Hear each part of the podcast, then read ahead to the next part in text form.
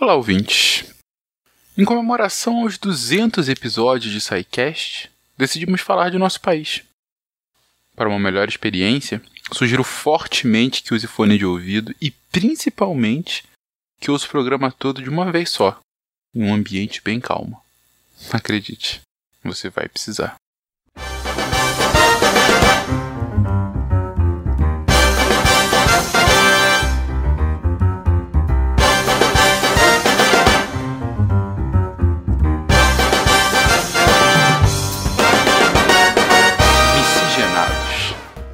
Crescemos aprendendo que se o Brasil teve uma formação pacífica, se deveu ao fato de que somos uma só nação, um só povo, independente de onde viemos, da cor de nossa pele ou mesmo da língua que falamos. De forma análoga, foi assim que nasceu o jazz, na virada para o século XX.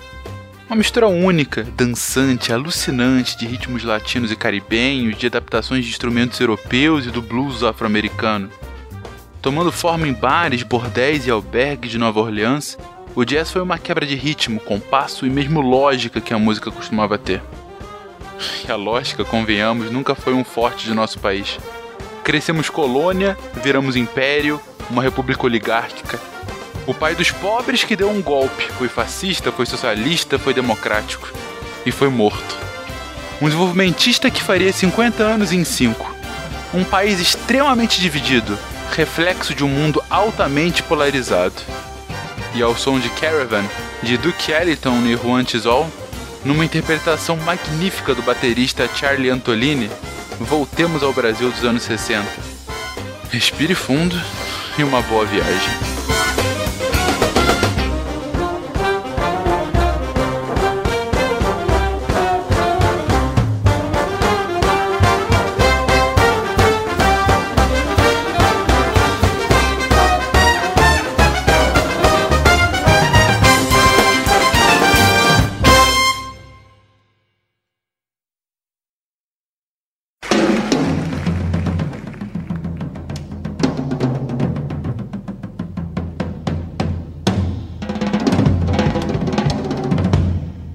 Com o fim do mandato de JK, as eleições foram disputadas entre o Marechal Henrique Lott e o Vassourinha Gênio Quadros, com vitória arrasadora do segundo.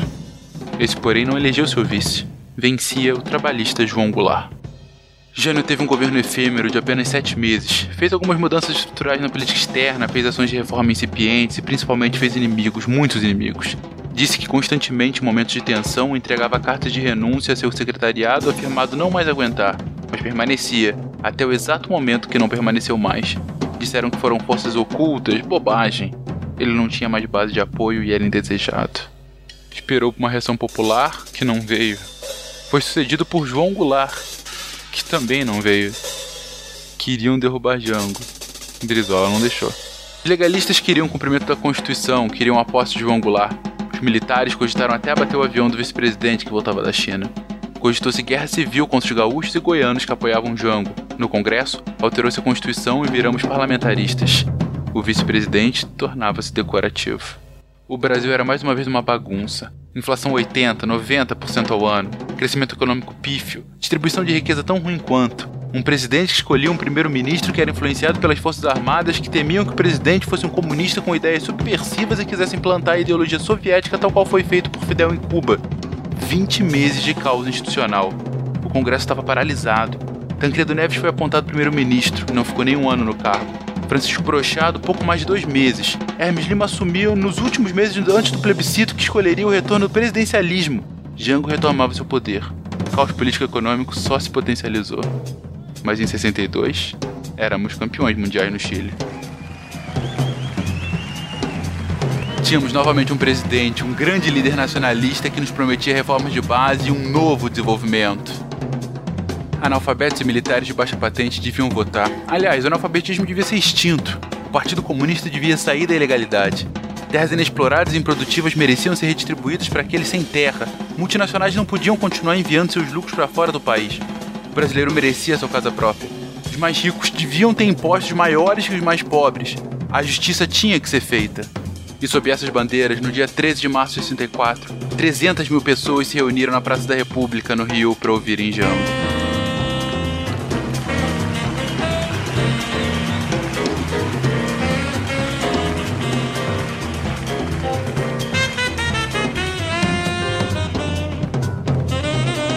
era uma multidão impressionante. Alguns diziam que desde Maracanaço não se viam tantos tão juntos no Rio de Janeiro. Gritos de ordem, de amor à pátria, de justiça, de um Brasil melhor pontuavam a fala do presidente. Naquele momento, seu grande herói. E se concorda que é aí que tudo se radicalizou. Jango não era um extremista, sempre governou com esquerda e direita, mas sua situação insustentável na liderança do país e principalmente as forças sociais exigiam uma postura mais clara em suas ações. E assim foi feito. Proposta para reforma agrária, estatização de recursos naturais, regulamentação da lei de remessa de lucros, um plano econômico impopular, gigantesca reforma urbana. Mas o governador fluminense Carlos Lacerda vai ao jornal Los Angeles Times pedir intervenção dos Estados Unidos no Brasil ante a inação das Forças Armadas, a clara infiltração da ameaça comunista no seio do governo brasileiro. Sua entrevista é rechaçada por Jango, condenada pelos militares e causa profundo mal-estar entre todos. O presidente pede estado de sítio ao Congresso e intervenção no Rio e em São Paulo. Os militares suspeitam que um golpe comunista esteja prestes a acontecer. A esquerda também discorda do pedido de sítio, achando que os movimentos sociais seriam mais facilmente combatidos. João Goulart se isola mais e mais em sua presidência. O grande comício da Central, aquela gigantesca comoção popular no Rio de Janeiro, foi uma tentativa de aproximação com o povo. Ainda conclamou que sargentos se amotinassem em seus quartéis para resistirem em favor do Brasil e dos brasileiros. Mas é claro que ações extremas levariam a respostas ainda mais extremadas. Em uma guerra de desinformação, a primeira a morrer é a racionalidade. Diversos grupos sociais, como o clero, o grande empresariado, partidos políticos, a mídia e muitos outros se organizam para ir às ruas contra o presidente. Apenas uma semana depois do comício, cerca de meio milhão de pessoas se reuniam na primeira marcha da família com Deus pela liberdade. O manifesto ao povo do Brasil conclamava a retirada imediata de Jango da presidência, acusando-o de comunista. Aos brados de a família que reza unida permanece unida, vermelho bom só no batom, verde e amarelo sem foice nem martelo, e um, dois, três, Jango no xadrez, a multidão, majoritariamente composta das classes médias e altas paulistanas, marchava, triunfante naquela tarde de sábado. Nos dias seguintes, quase 50 novas marchas aconteciam em todo o território nacional. Somadas, mais de um milhão de cidadãos brasileiros iam às ruas defender o país contra o óbvio perigo comunista. Janko foi um presidente por ocasião, um erro da história, um infiltrado soviético nas muito respeitadas e castas colunas que sustentavam a pátria brasileira. Começaria com reforma agrária, depois com distribuição de renda. E onde isso ia chegar? No fim da propriedade? Na extinção da religião? Na vitória do mal contra o bem? Isso era inadmissível, isso não podia acontecer. Não existe ordem democrática quando o medo é o único sentimento da população.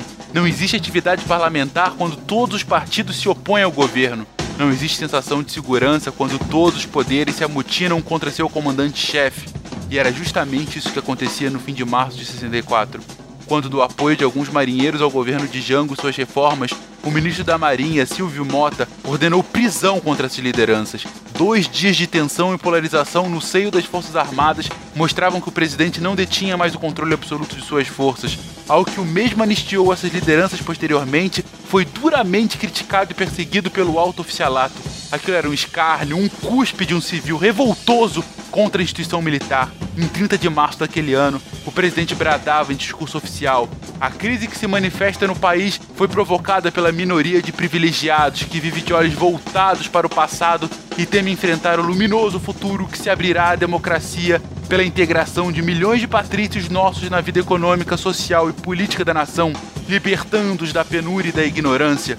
E com essas palavras, Jango selou seu destino. Fora a gota d'água. Na imprensa, muito presidente perdera seu apoio. Basta, dizia o Jornal do Brasil. Era necessária uma rede da democracia de todos os grandes jornais brasileiros para impedir o nefasto avanço comunista no Brasil.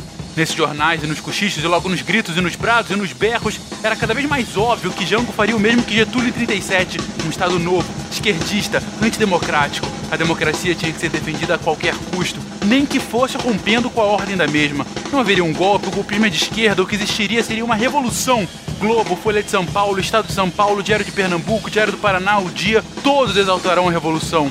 No último dia de março, o general Olímpio Mourão saía com suas tropas desde Minas Gerais para tomar de assalto o governo. Muitos diziam que era uma precipitação, que o movimento revolucionário ainda não estava pronto.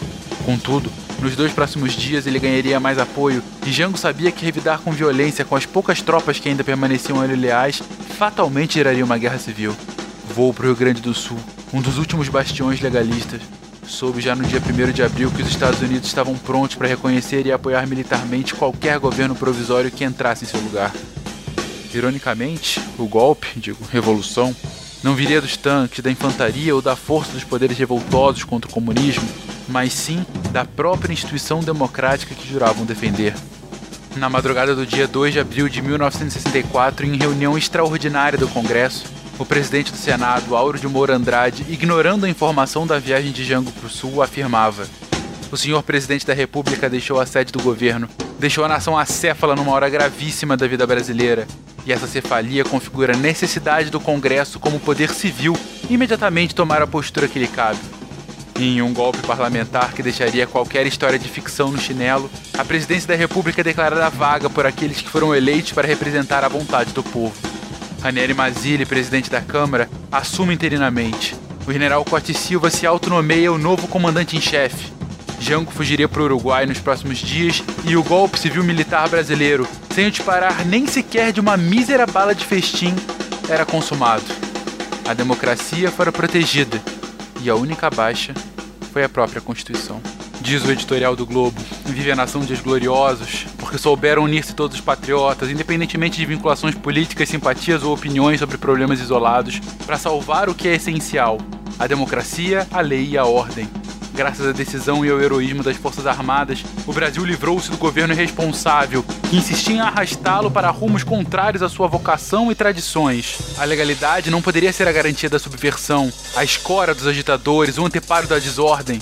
Em nome da legalidade, não seria legítimo admitir o assassínio das instituições como se vinha fazendo diante da nação horrorizada. Agora o Congresso dará o remédio constitucional à situação existente, para que o país continue sua marcha em direção a seu grande destino.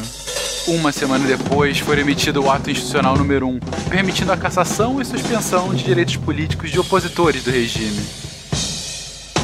Em nome da governabilidade e da ordem, os revolucionários tiravam da vida pública todos aqueles que se opuseram ou viriam se opor ao regime. Nomes como Jango, Jânio, Brizola, Reis e tantos outros que conduziam os ideais comunistas subversivos e odiados. O ato também marcou eleições indiretas para serem realizadas em dois dias, quando o Congresso elegeu o Marechal Castelo Branco como novo presidente da República. Há de se dizer que somente dois deputados ousaram votar no ex-presidente Dutra, única opção civil. A partir daquele momento, a oposição estava oficialmente extinta. A pátria fora salva do perigo vermelho. Nas ruas, a glória. No dia seguinte ao golpe revolucionário, mais de um milhão de pessoas marcham no Rio de Janeiro. A Marcha com Deus foi renomeada de Marcha da Vitória, do triunfo da família, tradição, valores morais e democracia contra o terrível perigo comunista. A nossa bandeira jamais seria vermelha. Deus salvou o Brasil mas ainda assim os inimigos continuavam incomodando. Em 65, venceram estados importantes como a Guanabara e Minas.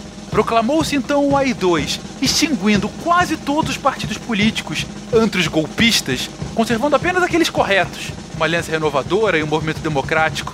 Um viva a verdadeira democracia! Logo depois, o AI-3 evitou de vez a chance do mal conquistar o poder, tornando as votações indiretas e públicas, a fim de que todos pudessem declarar abertamente o voto pelo bem do Brasil. Mas a Constituição, ela era um resquício de um governo golpista, precisava ser trocada pelos revolucionários imediatamente. Veio o AI-4 e o povo vibrava, sabendo que os constituintes eram indicações do próprio presidente. Mas mesmo a nova Constituição não bastava. O inimigo é astuto, fazia discursos, convocava greves, pegava em armas. Era necessário mais. Era necessária a centralização absoluta do poder nas mãos de um líder supremo. Era necessário o poder de calar o parlamento e suas ideias subversivas. Era necessário caçar os direitos políticos daqueles que discordavam da revolução. Era necessário revogar o direito à defesa daqueles que não eram pessoas de bem. Em 68, foi promulgado o Ato Institucional número 5, e o agora presidente general Costa Silva finalmente tinha capacidade de promover o que brada nossa bandeira: a ordem e o progresso. Pessoas de bem até acharam estranho, talvez um pouco de exagero, mas o Pelé na Copa de 70.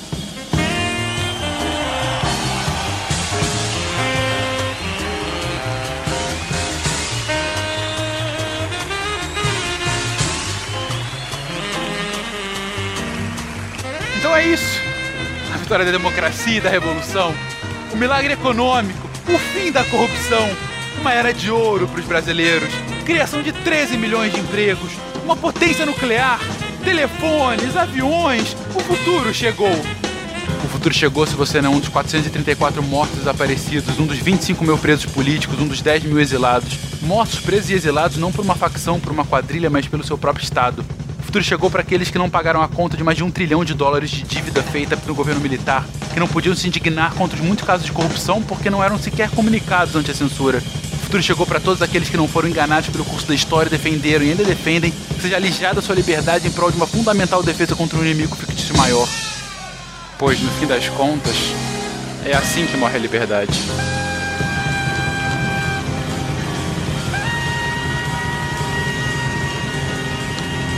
Em meio a estrondosos aplausos.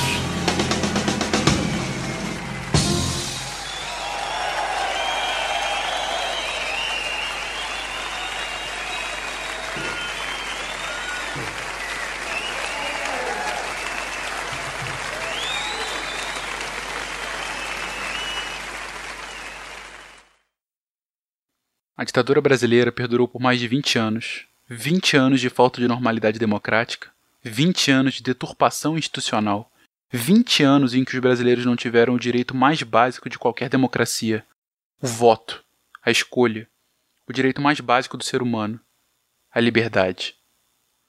Mas o ponto principal a se enfatizar aqui é que a ditadura militar não foi estritamente militar. Foi um movimento civil também. Muitas vezes um movimento popular o movimento da mídia.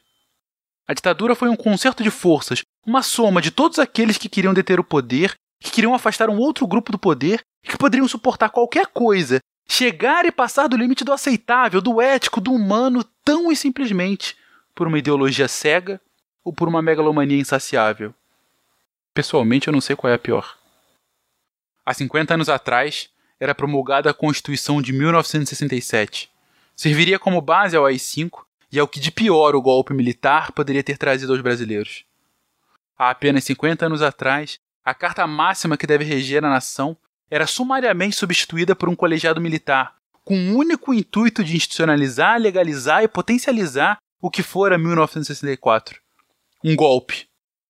E, por favor, não tentem pintar a história por cima com outras cores, aquelas que mais lhe convêm, aquela que convém mais ao seu espectro ideológico. E 50 anos depois, no ápice de mais uma grande crise institucional brasileira, além de lembrarmos que a história é indubitavelmente cíclica, é quase inacreditável que ainda ouçamos de uma parcela infelizmente cada vez mais expressiva da população o brado pela relativização, saudosismo ou mesmo retorno à ditadura. É quase inacreditável que ainda ouçamos os seus aplausos por essa mancha na democracia nacional.